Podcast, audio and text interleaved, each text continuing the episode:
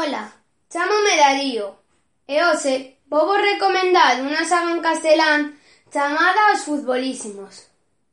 O escritor chamase Roberto Santiago e o ilustrador Enrique Lorenzo.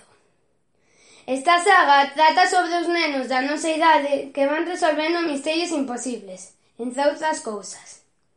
Espero que vos guste.